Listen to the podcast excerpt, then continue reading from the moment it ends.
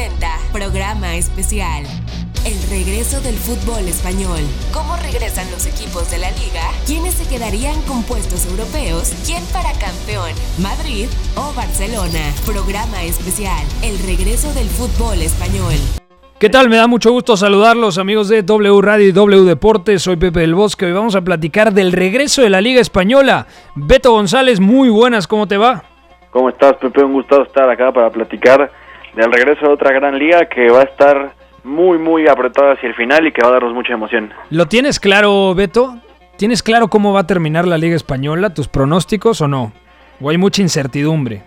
La verdad es que hay mucha incertidumbre. Por más que reviso la tabla, por más que revisamos todo tipo de historias que pueda dejarnos este regreso de la liga, no, no sé qué vaya a pasar. Lo que sí tengo muy claro es que el que cometa más errores en estas semanas va a pagarlo más caro. Y eso va también mucho para Barcelona y Real Madrid, que un error los deja sin título. De acuerdo, vamos a tener grandes invitados el día de hoy y el primero es un estupendo analista y además un gran amigo. Jaime Macías, ¿cómo estás amigo? ¿Todo bien? ¿Qué tal Pepe Beto? Un saludo para ustedes. Demasiado elogio también. ¿Por lo del amigo o por lo del gran analista? Por lo del estupendo analista, un poquito exagerado. Ah, por favor, Jaime. Falsa modestia. Oye, supongo que estás muy contento porque además transmites la Liga Española para toda la Unión Americana. Sí, ya, ya un poco de, de ganas de volver, ¿no? De, de, empezar a ver qué partidos me tocan y de, y de empezar a mover la maquinaria de nuevo porque eh, realmente eh, he puesto mi cerebro en modo pretemporada entendiendo que si bien esto arranca ahora, eh, no vamos a tener descanso hasta cuando arranque la siguiente, todo va a ser muy junto. De acuerdo. Eh, yo dividiría la parte alta de la tabla en España en dos. La pelea por el título entre Barcelona, que tiene 58 puntos, y el Real Madrid, que tiene 56. Y más abajo, la pelea por Champions, en donde está el Sevilla con 47 unidades, la Real Sociedad, equipo revelación en Europa con 46. También tiene 46 el Getafe, otro equipo sorprendente de la mano de Pepe Bordalás. Y ojo, el Atlético de Madrid, ya cuarto finalista de Champions tiene 45. Poquito más eh, abajo el Valencia con 42. Entonces, antes de profundizar este, este tema, vamos a escuchar esta cápsula. ¿Qué es lo que le falta al conjunto blanco, al equipo de Zinedine Zidane y qué es lo que le falta al conjunto blaugrana, al equipo dirigido por Quique Setién? Al fútbol español le restan 11 jornadas para culminar y al momento el Barcelona es líder del torneo con 58 puntos, dos más que el Real Madrid. Es por ello que el cierre de la liga estará al rojo vivo con los dos clubes más importantes disputándose el campeonato. De un lado el Barça volverá a la actividad con dos duelos aparentemente a modo. Uno será ante el Mallorca y otro contra el Leganés clubes que están disputando la permanencia. Y el mes de junio los cerrarán ante el Sevilla, Athletic de Bilbao y Celta de Vigo. Ya para julio se tendrán que medir ante el Atlético de Madrid y Villarreal. Luego vendrá el derby ante el Español y cerrarán ante el Valladolid, Osasuna y Alavés. Por su parte, el Real Madrid regresará ante el Eibar, luego se le complicará contra el Barcelona y la Real Sociedad, pero el mes lo concluyen con los coleros Mallorca y Español. Ya en julio iniciarán ante el sorpresivo Getafe, luego les tocará enfrentar al Athletic de Bilbao, a la vez Granada, Villarreal y cierran el torneo frente al Leganés de Javier Aguirre. Conociendo estos rivales, en el papel el calendario para los merengues es más accesible. Sin embargo, habrá que esperar a conocer cómo regresan ambas escuadras luego del parón por COVID-19. Informó Iván López Elizondo. Jaime Macías, la pregunta que condena, ¿quién tiene más argumentos para levantar el título de liga en España esta temporada? La respuesta obvia es que el Barcelona porque tiene dos puntos más. Eh, no es un argumento futbolístico, es un argumento estadístico. Uh -huh. ¿Y por qué eh, creo que este argumento tiene mucho peso? Eh, si nos vamos a la Bundesliga, por ejemplo, eh, hay dos equipos que rompen, digamos, esta tendencia, entre comillas, o generalista de que el que está mejor ubicado en la tabla es el que termina ganando, que son el Schalke, que se ha desplomado, ¿Sí? y el Werder Bremen, que ha reiniciado bastante mejor de lo que venía. Entonces, a mi gusto, el fútbol es, un deporte que, o cualquier deporte, no solo el fútbol, que si tú le sacas los factores externos, se vuelve mucho más predecible. ¿Y qué son los factores externos? Los estadios llenos, el hecho de que haya un equipo que está jugando dos competencias mientras que el otro está jugando una sola competencia, eh, las rotaciones de cara al próximo partido, en fin. Creo que ahora eh, esos factores externos han salido, por ende, lo lógico es que el mejor equipo sea el que gane o el que está mejor ubicado en la tabla de posiciones. Barcelona y Real Madrid ya no se van a enfrentar entre ellos, ya, se, ya jugaron los dos partidos entre ellos, entonces ese factor lo sacamos de la ecuación. Y a mí, en, un análisis frío, previo a que inicie esto, se me hace muy difícil encontrar partidos en los cuales yo crea que ellos pueden ceder puntos con todos estos eh, argumentos y con todas estas características que se nos plantea el reinicio. Por ahí de la jornada 30, ojo que los dos podrían perder puntos, ¿no? El Real Madrid visita a la Real Sociedad de Nanoeta y el Barcelona visita el Sánchez Pizjuán de Sevilla. Quizás son los partidos más complicados que les quedan en este cierre de temporada, Jaime. Y yo difiero, Pepe, ahí, porque yo, yo considero que en esta etapa del campeonato es más difícil jugar frente a un equipo eh, colista que se está jugando la permanencia que contra un equipo que está eh, en una parte donde no se está jugando la vida. Y, por eso yo creo que quizás nos vamos a encontrar, si es que llegan a perder puntos, por ahí sea el Leganés o sea el Español el que los termine complicando. Eh, me parece que el Mallorca también lo tiene que enfrentar el Barcelona. Bueno, el Barcelona comienza contra el, contra el Mallorca, que ante un partido de, de una magnitud más importante. Pero te vuelvo y te repito, me cuesta encontrar ese partido. Creo que el día que pierdan puntos nos vamos a sorprender eh, todos, sea la Real Sociedad o sea el Leganés el que le quite puntos a los de arriba. Y además podemos hablar de dos equipos incompletos desde el punto de vista táctico, desde el punto de vista del funcionamiento. Ni el Barcelona ni el Real Madrid están cercanos a su mejor versión. El Barcelona de hecho tuvo la destitución de Ernesto Valverde eh, a media temporada, llegó Quique Setién y ha tenido una pretemporada en medio de una temporada. Y por su parte el Real Madrid también ha tenido circunstancias adversas en gran medida por el tema de las lesiones. Se va Cristiano Ronaldo, tienes que encontrar a un sustituto de garantías. Este dicen que es Eden Hazard y el belga ha tenido la mala fortuna de, que las lesiones lo han complicado, Beto. Sí, de acuerdo. Al final, el otro día lo comentábamos por aquí y también lo dije claramente que el Barcelona y el Real Madrid adolecen de lo mismo, pero de formas distintas, ¿no? Si el Madrid es incapaz de gestionar bien su transición defensiva porque le faltan elementos para eso, el Barcelona es todo lo contrario, ¿no? Es, un equipo al que le cuesta mucho romper al espacio, ganar esa velocidad, porque le falta gente para hacerlo, ¿no? Es un Barça con gente cada vez más diseñada para jugar al pie a un ritmo más pausado, ¿no? Y en ese sentido sí, es cierto que va a valer mucho la pizarra, por un lado, y por el otro que vamos a ver la profundidad del trabajo táctico de aquí que se tiene, sobre todo pensando en que tanto el Barça como el Real Madrid tienen plantillas incompletas y que hay que adecuar para ir a buscar eh, los títulos. Yo hasta cierto punto difiero con Jaime porque más allá de que sin la gente y sin varios factores pueda ser predecible, los equipos ahora mismo siguen igual de vulnerables en, términos de, ritmo, de salud, de lesiones. Hay, hay mucho estrés en el entorno por volver a jugar en medio de, toda esta crisis que ya va bajando y al final también va, va, va a influir mucho la gestión de grupo, la gestión de la pizarra y cómo va a llevarse todo esto. Entonces, esto de las plantillas incompletas también habrá que evaluarlo bien porque el que más altas tiene después de lesión es el Real Madrid y tiene una plantilla que hasta cierto punto tiene rasgos más completos que la del Barcelona. Volvió Marco Asensio, por ahí puede aparecer más Brahim Díaz. Hay, hay más variantes para Zinedine Zidane. Falta que el francés encuentre esa organización que aparentemente Quique Setién comenzaba ya a encontrar antes de la pausa. ¿Tú compartes lo que dice Beto de que el Real Madrid tiene una plantilla más completa que el Fútbol Club Barcelona, Jaime?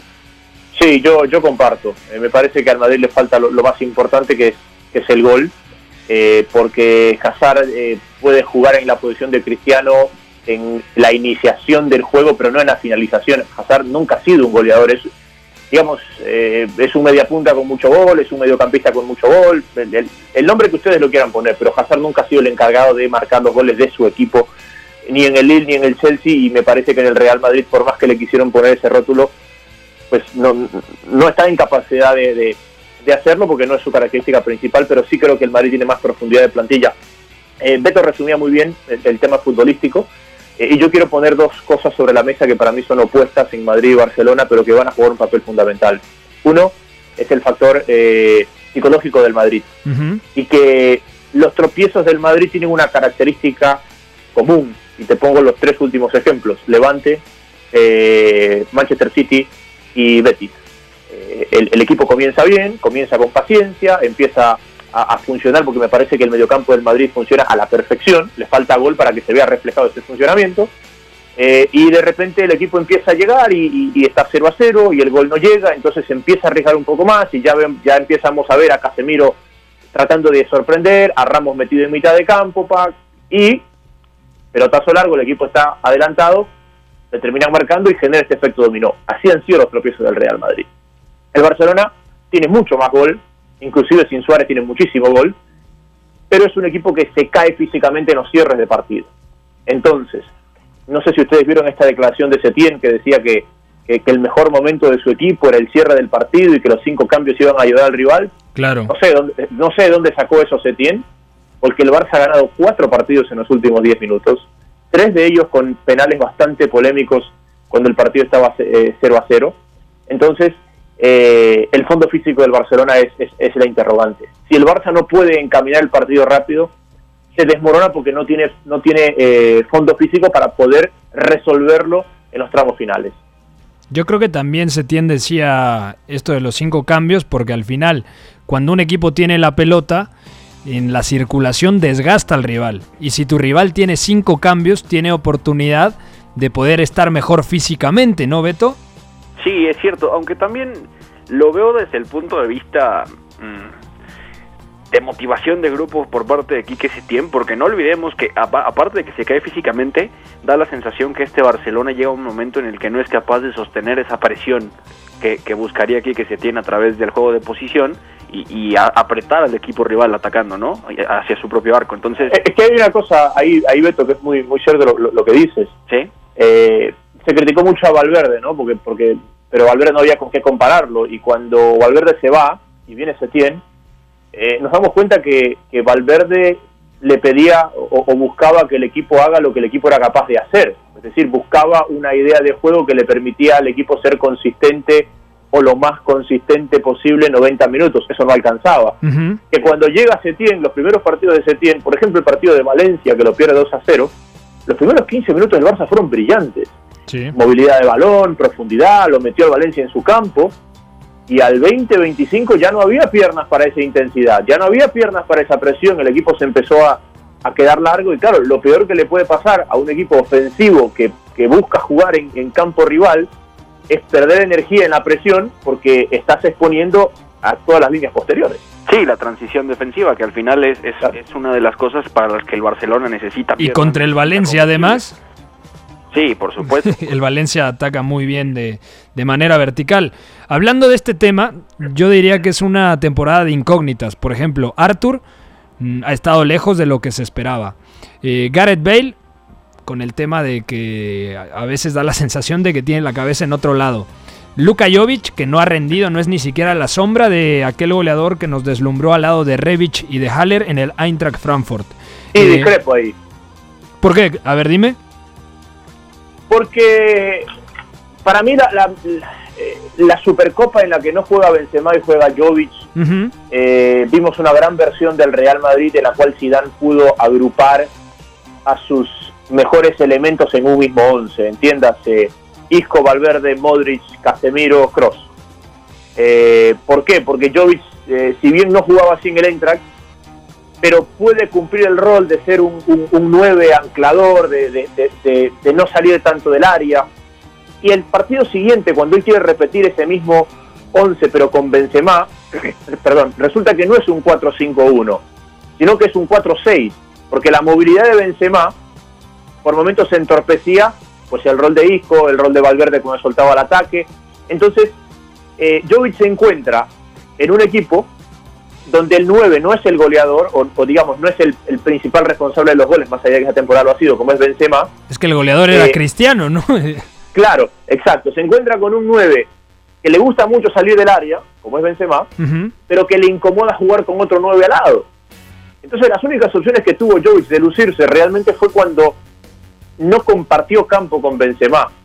Eh, y ahí entramos con esta disyuntiva. Eh, eh, ¿Qué hacer Zidane? ¿Qué, debe hacer Zidane o cómo acomoda mejor el equipo? Pero creo que Jovic, en esos minutos donde pudo disfrutar en solitario, si bien no lo hizo en base a goles, porque me parece que no era el objetivo de que lo haga en base a goles, funcionó el equipo. Es que yo creo que Jovic sale muy pronto de Frankfurt. Para mí es un buen delantero, pero no tiene ese puntito de calidad todavía para jugar en el Real Madrid. Y no puedes prescindir de Benzema, porque muchas veces lo hemos comentado, Benzema tiene alma de 10, aunque termine siendo un delantero. Es este 9, moderno, eh, similar por ejemplo en el Liverpool, lo vemos con Roberto Firmino, que se siente mucho más cómodo saliendo de zona, eh, ofreciendo apoyos entre líneas, dando dinámica. Eh, a la espalda de los centrocampistas rivales. Entonces, al final, a mí me parece Benzema que es una pieza angular del ataque del Real Madrid y para Zinedine Zidane representa mucho. Yo en algún momento, al principio de temporada, dije, igual y Jovic puede complementar a Karim Benzema partiendo desde la derecha, algo similar a lo que hacía en su momento hace dos temporadas Cristiano Ronaldo partiendo desde la izquierda. Pero si Hazard va a partir desde la izquierda, y Benzema está en el centro, la única posición vacante es en derecha, que teóricamente si estuviera en plenitud de condiciones sería para Gareth Bale. Entonces por eso decía que es una temporada con muchas incógnitas porque al final muchos jugadores que tienen una gran proyección no han terminado de convencer o muchos futbolistas que en su momento esperábamos que fueran determinantes, tampoco han convencido al 100%, como el caso de Artur Melo. De aquí tiro a otra pregunta, Jaime. ¿Qué podemos esperar del nivel de Lionel Messi? Sobre todo se encendieron las alarmas últimamente, hay preocupación por el, físico de Lionel Messi. ¿Qué podemos esperar en lo que resta de temporada de la Liga Española para el astro argentino? Yo creo, yo creo que va a ser muy parecido a lo que fue eh, este campeonato. Eh, creo que es eh, la versión más disminuida que hemos visto de Messi en cuanto a un tema físico. Su calidad es indiscutible. Eh, es más, si vemos los, los puntos que le ha dado él al Barcelona, pues superan a, cualquier otro jugador. Pero es un Messi que depende mucho más de su talento que de su físico. Entonces es un Messi que te resuelve a pelota parada, es un Messi que te resuelve con esos toques de genialidad en momentos determinados del partido, pero no es un Messi consistente. Y si no es un Messi consistente porque eh, físicamente no está en su mejor versión, no es un Barça consistente. Eh, fíjate tanto así que, que, que Setién ha tratado de acomodarlo, que muchas veces lo adelantó a Vidal a la línea de los tres delanteros para que cubra el espacio libre que deja Messi y ejerza la presión por ese, por ese lado. Eh, a mí me deja muchas dudas el futuro de Messi por un tema netamente físico y, y la otra incógnita que me genera en ese sentido es eh, y esto es una comparación. Yo siempre pensé que el fin de carrera de Cristiano iba a ser eh, mejor que el de Messi por, por, un tema de, talento. Es decir, Messi es innato. Messi me parece que hoy se pregunta por qué no le salen las cosas como le salían antes. Eh, esa típica jugada que él agarraba en mitad de campo, hacía la pared y terminaba para definirla, él tú le ves la cara de frustración de no entender por qué ella no la puede hacer. Y no la puede hacer no porque se olvidó de jugar al fútbol, el físico. sino porque eh, exactamente, porque al momento que hace ese sprint de 50 metros, ya el central lo termina anticipando. Y, yo creo que Cristiano es más consciente de por qué él es bueno que lo que es Messi.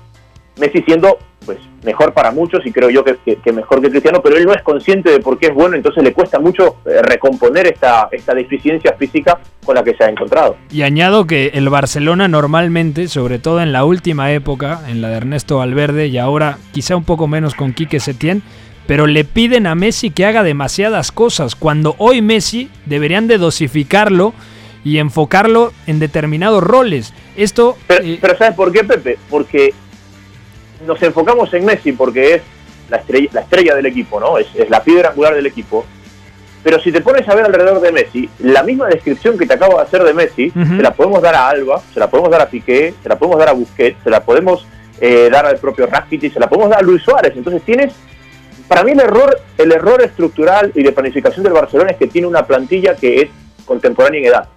Entonces el momento que empiezas a quejar la falta de físico, de uno, la estás aquejando la falta de físico de todos. Rakitic, Vidal, Messi, Suárez, Busquets, Alba, Piqué, tienen la misma edad. 87, ¿no? Nacidos en el 87.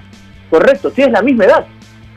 Entonces su declive futbolístico y su y su y su y el mermar físicamente llegó en el mismo momento. Claro, no hay recambio generacional, por eso Hoy en día Suárez sí es muy amigo de Messi, sí puede seguir siendo uno de los mejores delanteros del mundo, pero el Barcelona ya tiene que pensar o en Timo Werner, o en Lautaro Martínez, o en alguna opción para poder complementar y rodear de mejor manera a Messi. Por eso también hay otro nombre interesante, Beto, el tema de Ousmane Dembélé que se lesiona constantemente. Eso ha sido un martirio para el joven francés que nos cautivó, sobre todo en el Borussia Dortmund. Apuntaba buenas cosas en el Stade de Rennes, pero en el Borussia Dortmund con Thomas Tuchel dijimos: caramba, ¿quién es este chico? Realmente es buenísimo eh, como extremo en el uno contra uno o o girando entre líneas prácticamente como un interior o media punta y que en el Barcelona no ha terminado de dar lo que se esperaba. Sí, de acuerdo. Y al final es que el Barcelona para cualquier extranjero o cualquier jugador que no haya pasado por el Can Barça desde la cantera, le es muy complicado adaptarse, no solamente por, por, el lenguaje, por el entorno, por lo que significa la plaza del Barcelona, el Camp Nou, sino porque el, la forma de jugar, el sistema de juego, la filosofía del Barcelona es absorbente y hasta te diría que es una trituradora, si no preguntémosle a Felipe Coutinho, ¿no? Pero al final, Usman Dembélé, y, y lo comentábamos apenas, es, es un jugador que para lo que busca hacer Quique Setién para ese juego de posición tan académico, tan rígido, Usman, y no por el regate uno contra uno, porque no es un regateador en, sí mismo. Por la velocidad que él tiene, él podría desatorar muchas cuestiones. Hombre, es un regateador porque es ambidiestro, te tira una bicicleta y, o sea, dribla hasta su sombra. Para mí es un regateador. Es porque es muy rápido y porque maneja perfectamente ambos perfiles. Y entonces aquí viene el tema.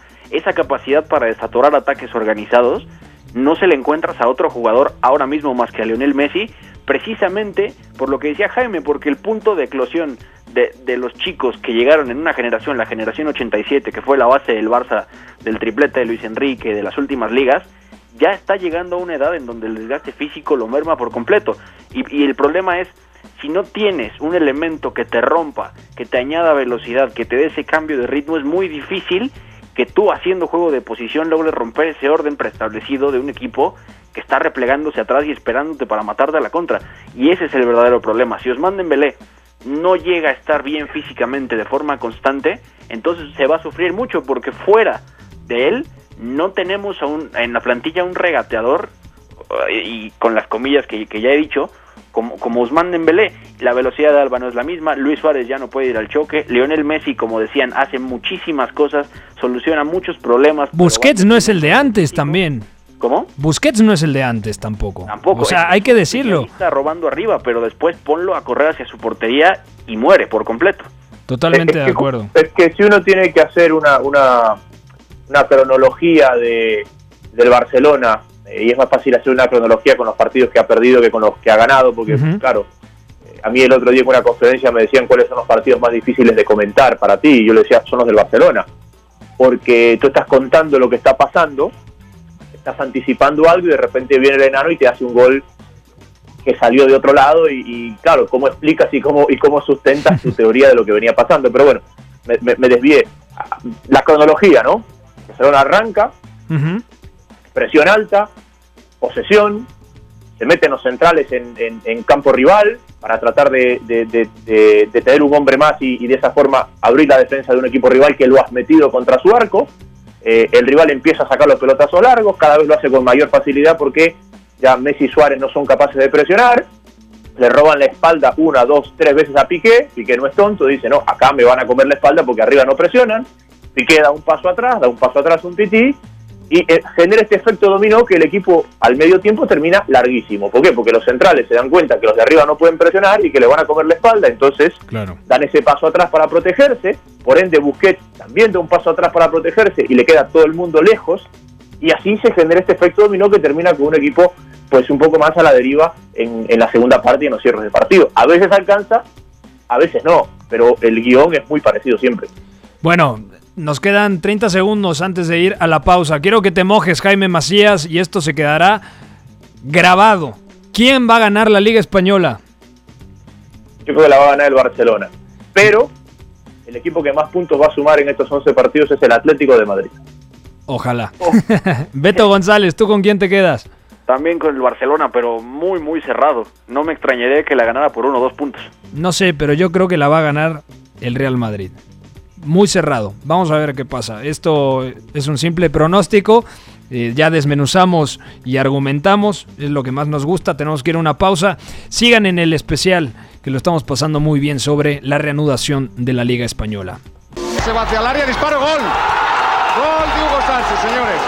¿Cuántas veces no escuchamos que Hugo Sánchez ganó cinco pichichis en la Liga de España? Este es el trofeo que se le otorga al campeón goleador de cada temporada. Para esta edición del 2020, Lionel Messi se enfila a romper un récord más, y es que el delantero del Barcelona podría escribir en letras doradas otra marca, superar a Telmo Zarra como el máximo ganador del Pichichi en la historia del fútbol español. Messi la caza de volea, qué golazo, qué golazo, pero qué golazo, pero qué barbaridad. Esa inteligencia dentro del campo, esa magia en los botines con tan solo un metro y 70 centímetros de estatura. Messi busca ser el mejor en todo y está muy cerca de conseguirlo en 11 partidos restantes. El 10 Blaugrana es líder de goleo con 19 tantos, 5 anotaciones más que Karim Benzema de Real Madrid. Es una ventaja importante para que ese título esté en una vitrina más de su casa. Telmo Zarra consiguió seis galardones Pichichi y el argentino lo igualó la campaña pasada. Lionel Messi está a 11 partidos, a poco más de 990 minutos de convertirse en el máximo goleador de temporadas en la Liga de España. Informó Luis Silva. W Radio presenta programa especial. El regreso del fútbol español. ¿Cómo regresan los equipos de la liga? ¿Quiénes se quedarían con puestos europeos? ¿Quién para campeón? ¿Madrid o Barcelona? Hasta antes del parón por la pandemia del COVID-19, la presente temporada en el viejo continente había sido de claroscuros para los mexicanos que militan en la Liga de España, viviendo realidades diferentes en sus respectivos equipos. Si de regularidad hablamos, el que ha tenido una temporada destacada es Néstor Araujo con el Celta de Vigo, ya que ha jugado el 89% de los minutos con el equipo celeste con 2.174, teniendo participación en 25 juegos de liga, consiguiendo un gol y una asistencia. Por su parte, el capitán Andrés Guardado sigue siendo referente en el Betis, pues ha disputado 20 partidos con esa zurda que ha producido tres asistencias. El Principito suma 1.534 minutos en liga este curso, que se traducen en el 64% de minutos disponibles. Al que no le ha ido nada bien es a Héctor Herrera en el Atlético de Madrid, y es que HH no ha podido afianzarse en el cuadro habitual del Cholo Simeone, jugando apenas el 34% de los minutos posibles y es que solo son 833 minutos y una asistencia en 14 partidos, entrando de cambio en la mayoría de los encuentros. Misma situación que Diego Laines, quien ha disputado apenas tres encuentros en la temporada con el Betis, 10 en Liga y 3 en Copa del Rey, registrando un solitario gol y una asistencia, por lo que incluso se ha hablado de una posible salida del conjunto bético yendo a préstamo a otro club europeo. Veremos cómo les va a los mexicanos que militan en España en el cierre de temporada. Informó Kevin Díaz. Estamos de vuelta en este especial de la Liga Española y viajamos hasta España para comunicarnos con un auténtico crack, Adrián Blanco. Muy buenas, ¿cómo estás, Adri? Hola, ¿qué tal, chicos? Muy buenas. Me da mucho gusto saludarte y también está Beto González, quien te saluda. Beto, es una pregunta complicada, ¿no? ¿Qué esperar de los mexicanos en el segundo semestre de temporada? Andrés Guardado y Diego Laines en el Betis y Néstor Araujo por su parte en el Celta de Vigo. Antes de pasar a, a que responda Adri, ¿Tú cómo lo visualizas, Beto? Sí, saludo Adri también con mucho gusto y la verdad es que es un tema difícil, sobre todo pensando que ninguno ha adquirido la regularidad quizá que sí tiene Néstor Araujo en el Celta, que ya hemos platicado antes que el central mexicano ha sido también víctima de tantos cambios que, que han habido en Balaídos. La verdad es que me llama mucho la atención qué va a pasar con Diego Laine, sobre todo porque es un chico con mucho talento, que es cierto que tiene cosas que pulir todavía a nivel conceptual, a nivel técnico quizá, y da la sensación de que mientras salga cedido, todo será mejor para él, ¿no? En el caso de Héctor Herrera, si no es por la lesión, me parece que habría tenido todas las condiciones para sentarse definitivamente en el lugar pivote del Atlético. Y Andrés Guardado, que aún con todo el caos que, que hemos visto con Rubi en este Betis, de la 19-20, me parece que va a ser capital sobre todo si está en forma y si va a ayudarle a este Betis a recuperar sensaciones sobre todo en lo asociativo que le ha faltado mucho esta temporada. A Héctor Herrera no lo meto en, en la ecuación porque a mí me parece que es el único mexicano y podemos englobar también los que juegan en Inglaterra, en Italia, es en sí el único mexicano que está compitiendo semana tras semana en, en la absoluta élite, porque el Atlético de Madrid hay que recordarle a la gente que eliminó en octavos de final y en Anfield a Liverpool. Entonces jugará los cuartos de final Héctor Herrera, que desafortunadamente después de la lesión Adri, eh, perdió un poquito de confianza el Cholo Simeone y además Marcos Llorente terminó siendo el, el héroe inesperado en ese partido eh, sorpresivo en Anfield contra el Liverpool.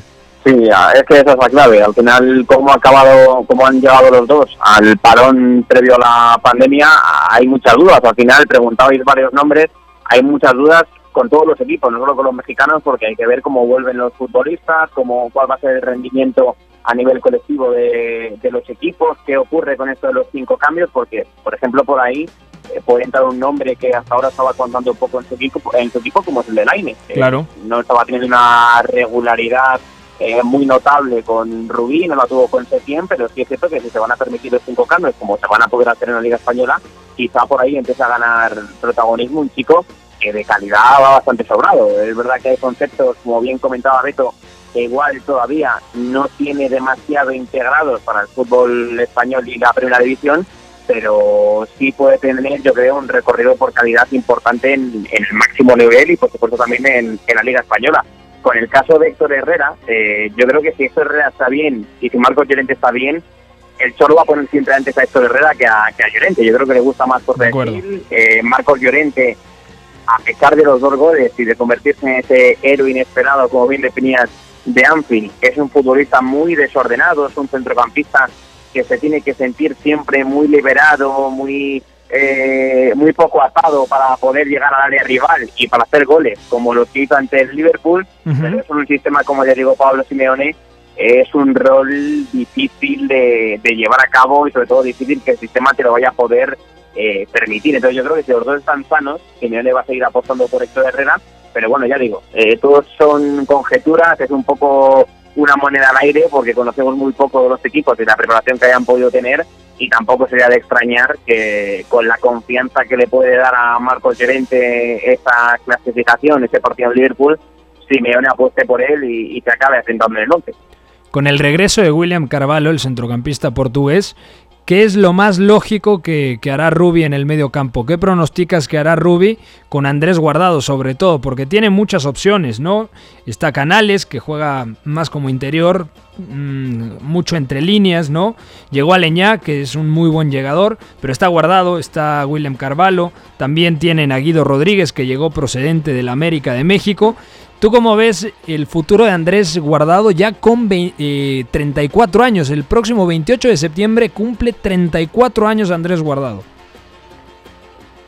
Está, le está pesando ya un poco el tema de la edad. ¿eh? Esta temporada, la temporada de Guardado no estaba siendo buena o no estaba siendo tan buena como otras o según el nivel que él podía tener por la calidad que siempre ha tenido como futbolista, calidad técnica y, también táctica. ¿eh? Es un jugador interesantísimo, muy inteligente y le hemos visto aquí en España jugar prácticamente de todos los equipos de los que ha estado, pero su papel esta temporada estaba viéndose bastante reducido a pesar de haber jugado bastante encuentros, sobre todo en el primer tramo de, liga, y ahora que va a volver William Carvalho, si vuelve se puede incorporar para este último tramo de, temporada, lo lógico sería pensar que Rubí vaya a jugar con los tres, que vaya a jugar con Canales, con Guardado y con, con William Carballo, aunque esto evidentemente eh, afecte a que otra pieza del sistema tenga que salir. Eh, no sé si, si quitará un delantero para jugar sin él, porque al final, eh, bueno, Loren también bajó un poco sus prestaciones ya en el último tramo antes del parón, Borges Iglesias tampoco ha acabado de asentarse bien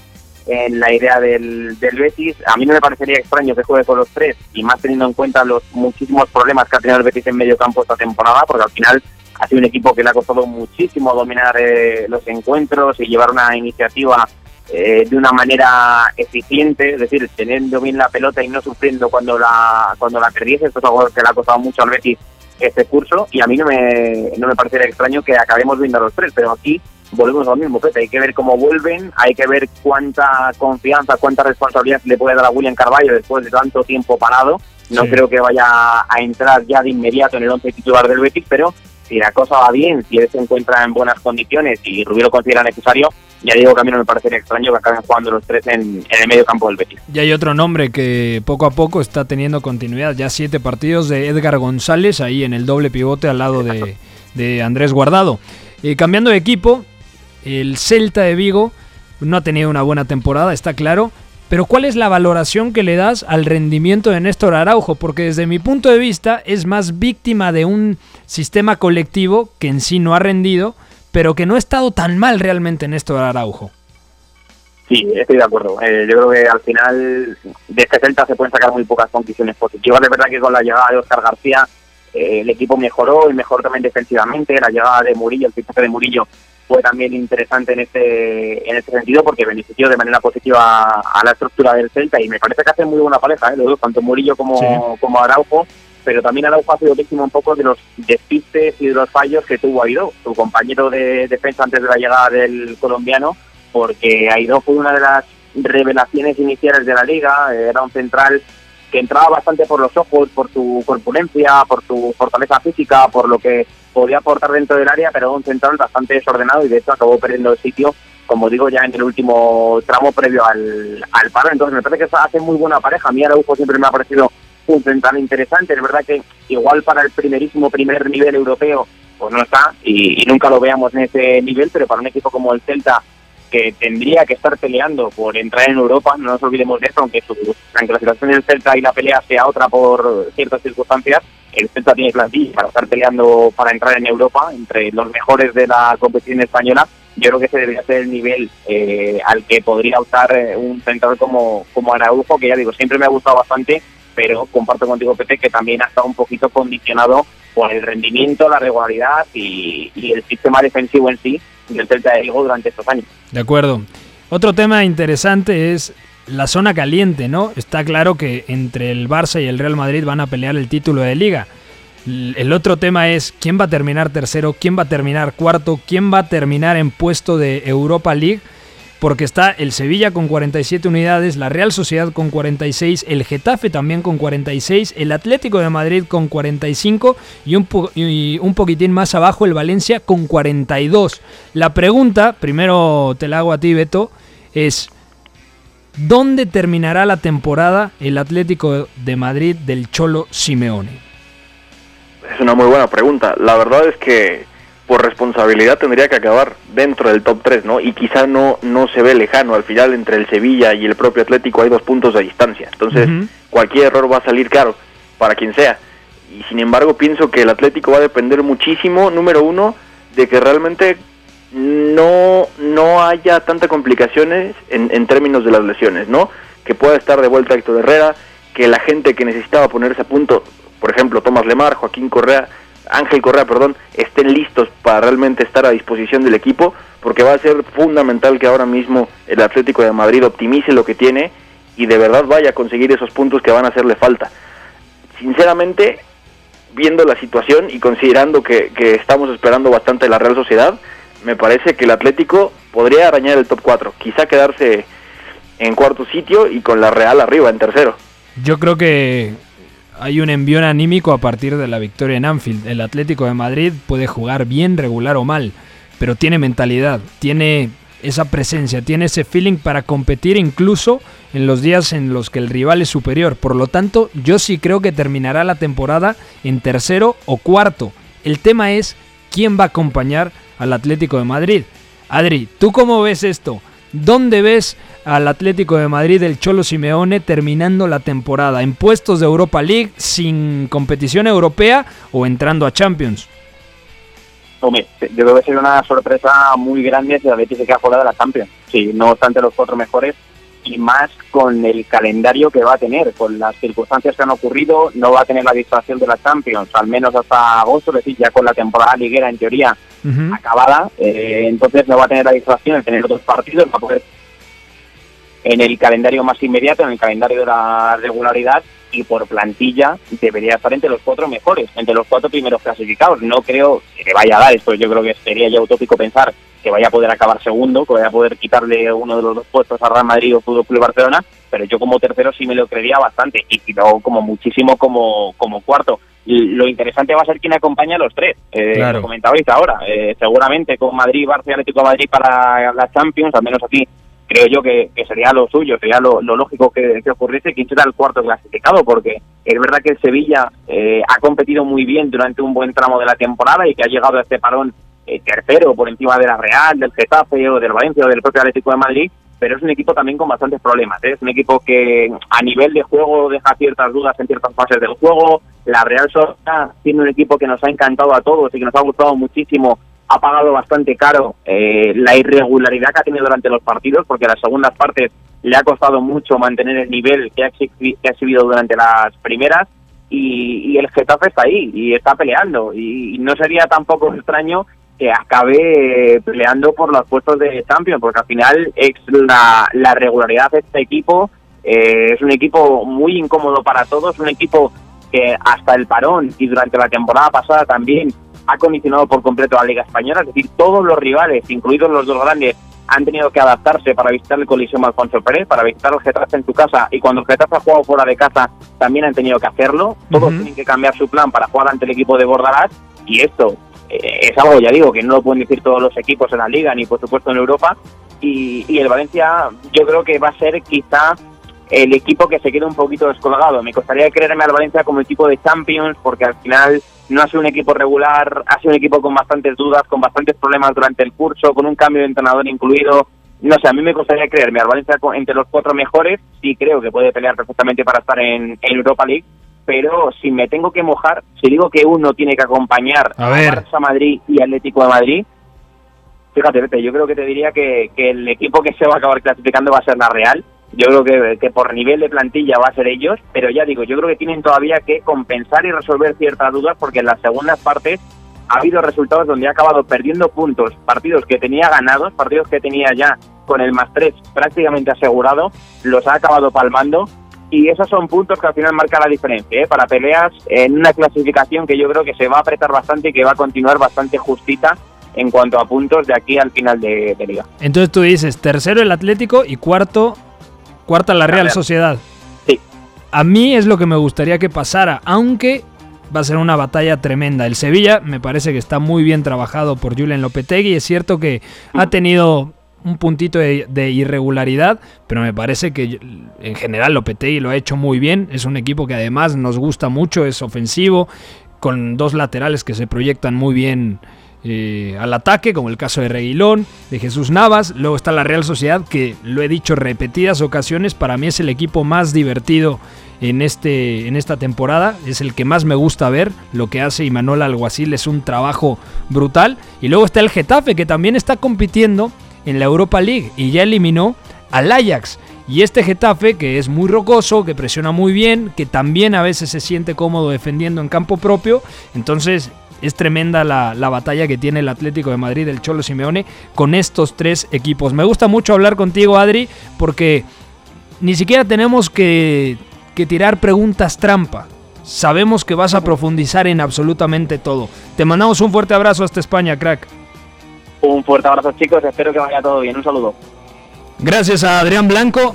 Mi querido Beto, antes de pasar a, cerrar el programa del día de hoy, hay que escuchar esta nota que nos manda Alberto Yogo Owono, un muy buen amigo y uno de los mejores analistas de fútbol español, en donde nos da tres elementos a seguir en lo que resta de temporada en la Liga Española. Programa especial, el regreso del fútbol español.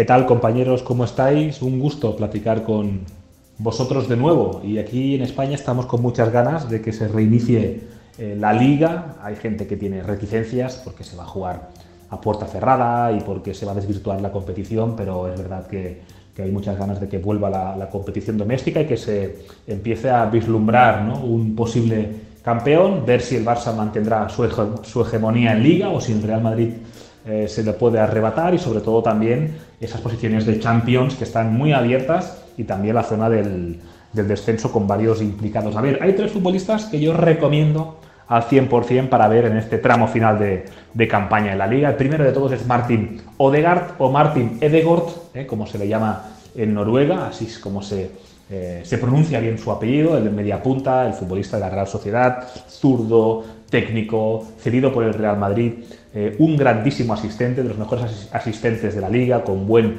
pie para filtrar un pase, para lanzar la pelota parada, un jugador espectacular, Martin Odegaard, eh, el futbolista de la Real Sociedad, hay que seguirlo muy de cerca.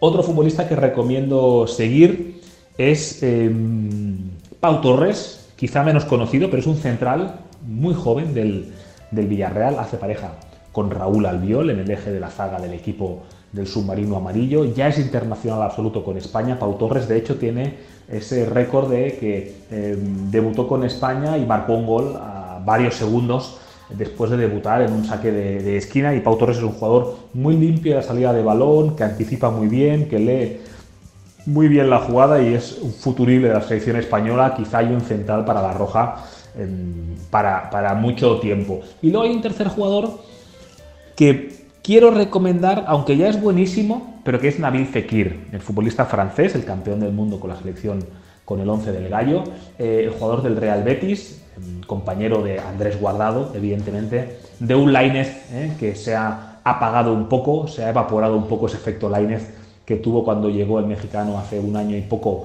a la Liga Española, pero Nabil Fekir es un jugador espectacular, un futbolista que especialmente brilla en partidos gordos. ¿eh? Brilla cuando juega contra el Real Madrid, contra el Fútbol Club Barcelona, se incrusta en la, en la, media punta, por detrás del delantero centro, y ahí el tipo es fantasía, es eh, regatea, dribla, finta, se para, lleva el timing del partido, es un jugador de un nivel superior. Por lo tanto, yo recomiendo Martín Odegaard, el media punta de la Real Sociedad, recomiendo a Pau Torres, el central del Villarreal, y recomiendo a Nabil Fekir, que es eh, pura seda, el futbolista del Real Betis. Estos son mis tres nombres a seguir en este tramo final de liga. Un abrazo a todos y espero que se encuentren bien. Programa especial, el regreso del fútbol español.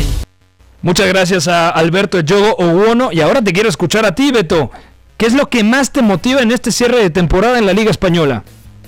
Sinceramente tengo muchas ganas de ver qué va a pasar con Javier Aguirre y su aventura en el Leganés, porque es verdad que nos sorprendió mucho ver a Javier en, mercados más exóticos, yendo a Japón, a Egipto, pero sin duda este reto es más grande que los anteriores, porque toma un equipo de mucha tradición en el Municipal de Butarque, necesitado de salvar la categoría, le quitaron a sus estrellas, Yusuf Enesiri se fue por 20 millones de euros al Sevilla, uh Brightwhite también se fue y se fue al Barcelona, se ha quedado sin el entramado ofensivo titular y lo que puede hacer Javier Aguirre en el, en el final de esta temporada va a ser fundamental porque va a necesitar más que nunca el colectivo. Tiene 23 puntos, está a 2 del Mallorca que es decimoctavo. Necesita ganar o empatar y evitar a toda costa perder lo que le queda, que va a ser difícil, porque si no va a ser muy complicado que que mantenga la categoría. Si lo logra, está para que le pongan una estatua fuera del municipal de Butarque. De acuerdo, hacerse fuerte como local, pero tocas un punto que me parece fundamental.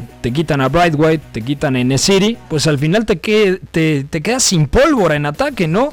Y muchas veces el Leganés recurría a la figura de estos dos atacantes para poder sacar puntos. Me gusta lo que mencionas de, de Leganés de Javier Aguirre, aunque yo creo sinceramente que terminará perdiendo la categoría. Yo sumaría al tema de Alberto, que menciona lo de la Real Sociedad, yo quiero ver a la Real de Imanol Alguacil sí o sí en la Copa de Europa. Desde la temporada 13-14, eh, con Carlos Vela, la Real Sociedad no juega una fase de grupos. Le fue muy mal en aquella ocasión, únicamente sumó un punto, pero yo creo que este equipo a nivel táctico es más completo del que tenía aquel entonces Philippe Montagnier. No sé cómo lo veas tú, pero a mí me encantaría ver a la Real Sociedad en la Copa de Europa. El tema es, como hemos desmenuzado a lo largo de esta hora, está el Atlético de Madrid, que seguramente es el candidato número uno a quedar tercero. Está el Sevilla de Julen Lopetegui, que también está muy bien trabajado.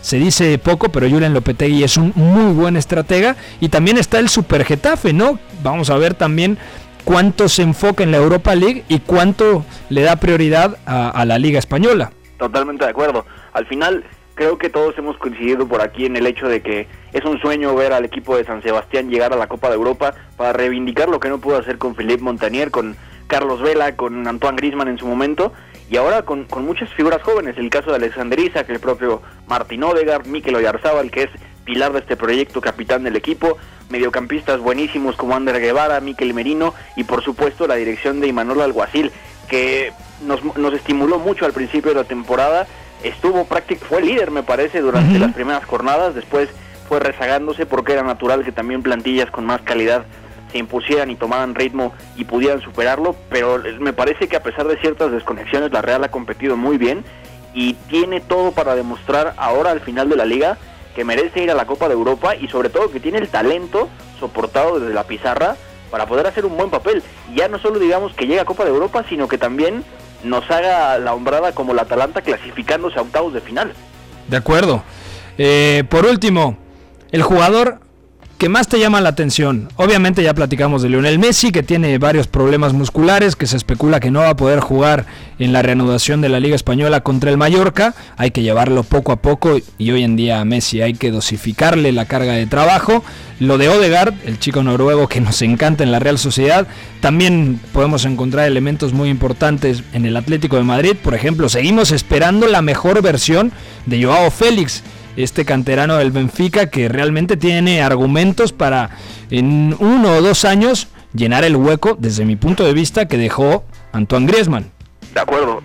Me parece que Joao Félix es uno de los nombres propios a seguir, no solamente porque había demostrado mayor madurez, una evolución táctica también importante bajo el mando del Cholo Simeone, sino porque necesita estar bien físicamente, otro que ha sufrido bastante de las lesiones. También quiero ver de regreso a Martin Odegaard, seguimos con los halagos de la Real Sociedad, porque me parece que no ha habido un interior más diferencial en la temporada que él.